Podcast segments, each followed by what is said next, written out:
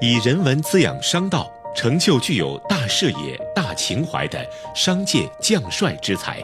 欢迎来到君子之道人文商道讲堂。本节目由复旦大学 EMBA 和第一财经广播联合制作播出。群体的命运在很大程度上是由权力结构设定的，国家、市场、社会与家庭。是命运的主要塑造者，命运的政治学追问的是一个最基本的正义问题：如果我们的命运具有某种外部性，那么我们应该做什么呢？本期节目，复旦大学国际关系与公共事务学院副院长熊毅涵教授来为我们解惑：中产阶级如何逃脱内卷的魔咒？题目是：为什么中国的中产阶级更焦虑？我是声音转述人杨申。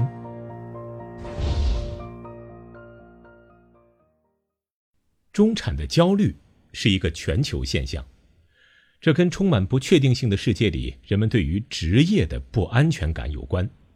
美国和法国的经济学家做过研究，经济不平等程度越高的社会越会鸡娃，鸡娃带来的经济回报更高。中国的鸡娃指数要高于国际水平，在中国收入高的地方，教育回报比较高，这和人力资本回报有关。一旦教育投入收到的回报比较高，家长就会更加鸡血，喜欢灌输孩子出人头地的理念。在中国，佛系的会放任孩子让他们做自我管理的家长相对比较少，权威的、独断的。不太回应孩子需求，而会强势灌输自己理念的家长更多见。这种模式在经济不平等的社会里占比显著高于比较平等的社会。看起来是文化的现象，其实有更深的经济根源。在中国人口规模这么大的情况下，容易给人带来非常强的被碾压的恐惧。中国的中产按照比例来讲是比较低的。乐观估计是两亿，保守一点是一个亿，占总人口比例不算高，比欧美社会低很多。但是从规模上说，全世界人口超过一亿的国家总共只有十三个，中国中产群体的绝对数量已经超过全世界绝大多数国家的人口。美国总人口三点二四亿人，日本总人口一点二七亿人。我国的有钱人已经超过美国总人口的一半规模，高于日本总人口规模，这样带来的碾压感对人的心态、对大家的生存状态会造成很大的影响。中国的焦虑感比其他国家更强一些，但不意味着其他国家不焦虑。美国鸡娃指数也很高，所谓的快乐教育是工人阶级的。我认识一个美国名校的教授，他孩子上的精英学校，初中就已经在读利维坦。工人阶级讲快乐教育，因为他们基本已经放弃了，再怎么努力学习也很难与精英子弟竞争。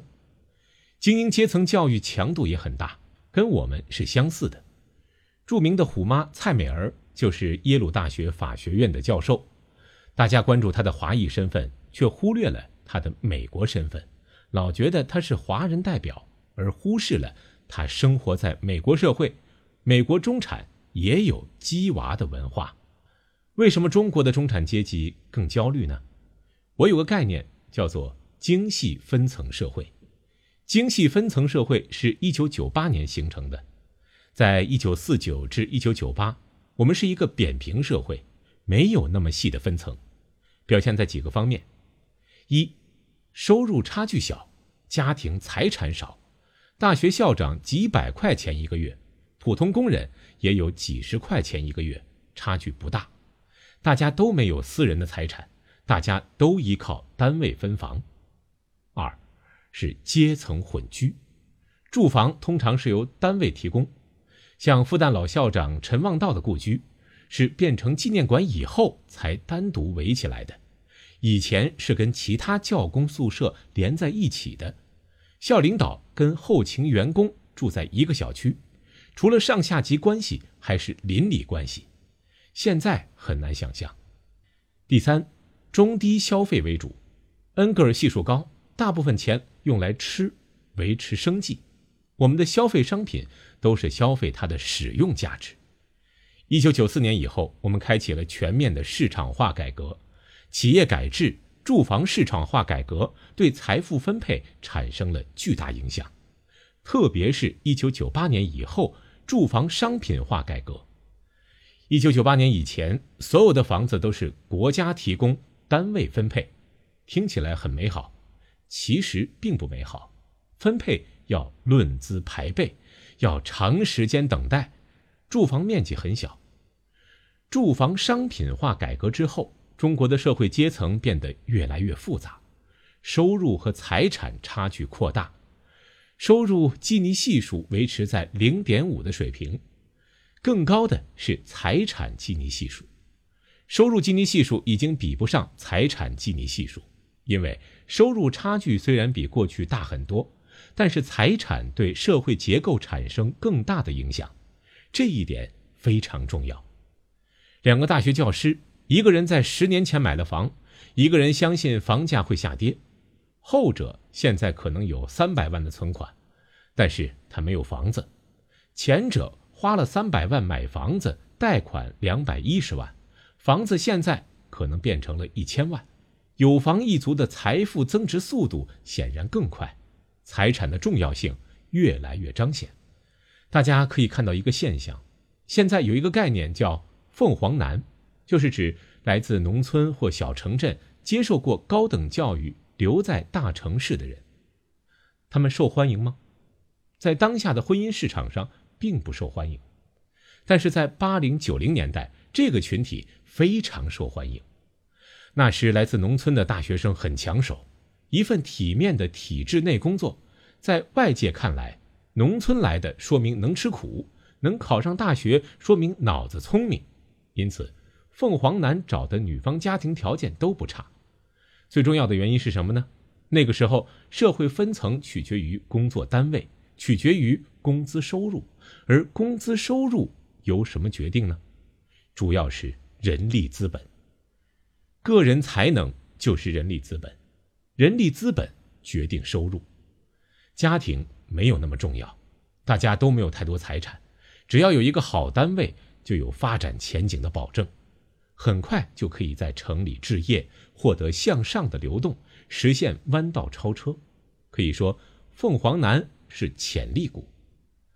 现在凤凰男不那么受欢迎，最重要的原因是什么呢？因为在现在的社会分层里。工资收入的重要性越来越低了，更重要的是你家庭的背景，家庭财产很重要。譬如拆二代，家里有多套房产，工资收入对于他来说微不足道，他只是需要一个工作，对工资的依赖非常低。这个时候，凤凰男的受欢迎程度就大大降低了。